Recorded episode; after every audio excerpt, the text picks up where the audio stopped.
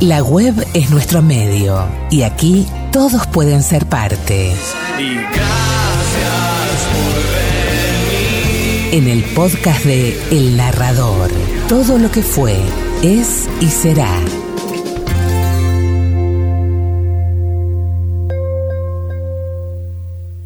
El zorro se cayó y miró largamente al principito. Por favor, domestícame, le dijo. Me parece bien, respondió el principito, pero no tengo mucho tiempo, tengo que encontrar amigos y conocer muchas cosas. Solo se conoce lo que uno domestica, dijo el zorro. Los hombres ya no tienen más tiempo de conocer nada. Compran cosas ya hechas a los comerciantes, pero como no existen comerciantes de amigos, los hombres no tienen más amigos. Si quieres un amigo, domestícame. ¿Y qué hay que hacer? dijo el principito. Hay que ser muy paciente, respondió el zorro. Te sentarás al principio más bien lejos de mí, así, en la hierba. Yo te miraré de reojo y no diré nada.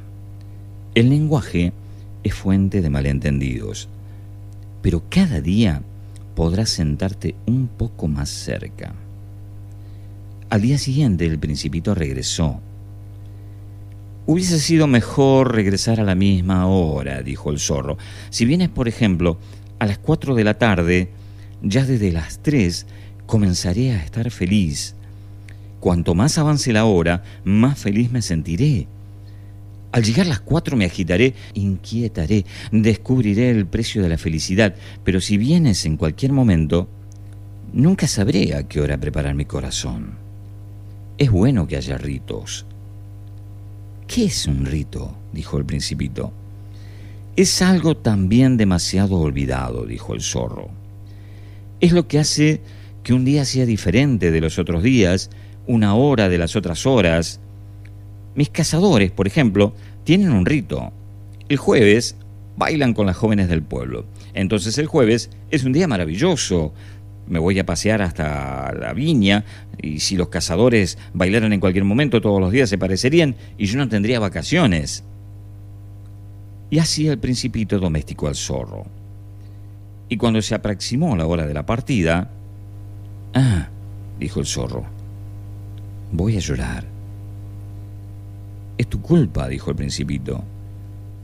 Yo no te deseaba ningún mal, pero tú quisiste que te domesticara. Claro, dijo el zorro. Pero vas a llorar, dijo el principito. Claro, dijo el zorro. Entonces, ¿no ganas nada? Sí gano, dijo el zorro, a causa del color del trigo. Y luego agregó, ve y visita nuevamente a las rosas. Comprenderás que la tuya es única en el mundo y cuando regreses a decirle adiós, te regalaré un secreto. El principito fue a ver nuevamente a las rosas. Ustedes no son de ningún modo parecidas a mí, Rosa. Ustedes no son nada aún, les dijo. Nadie las ha domesticado y ustedes no han domesticado a nadie. Ustedes son como era mi zorro no era más que un zorro parecido a cien mil otros, pero me hice amigo de él y ahora es único en el mundo. Y las rosas estaban muy incómodas. Ustedes son bellas, pero están vacías, agregó. No se puede morir por ustedes. Seguramente cualquiera que pase creería que mi rosa se les parece, pero ella sola es más importante que todas ustedes, puesto que ella es a quien he regado, puesto que es ella a quien abrigué bajo el lobo, puesto que es ella a quien protegí con la pantalla, puesto que es ella la rosa cuyas orugas maté, salvo las dos o tres para las mariposas, puesto que es ella a quien escuché quejarse o alabarse, o incluso a veces callarse, puesto que es mi rosa. Y volvió con el zorro. Adiós, dijo. Adiós, dijo el zorro. Aquí está mi secreto. Es muy simple. Solo se ve bien con el corazón. Lo esencial es invisible a los ojos. Lo esencial es invisible a los ojos, repitió el principito a fin de recordarlo. Es el tiempo que has perdido en tu rosa lo que hace a tu rosa tan importante. Es el tiempo que he perdido en mi rosa, dijo el principito a fin de recordarlo. También los hombres han olvidado esta verdad, dijo el zorro, pero tú no debes olvidarle. Eres responsable para siempre de lo que has domesticado.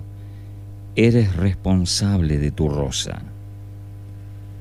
Soy responsable de mi rosa, dijo el principito, a fin de recordarlo.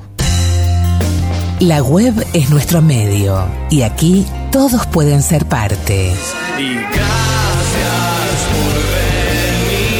En el podcast de El Narrador, todo lo que fue, es y será.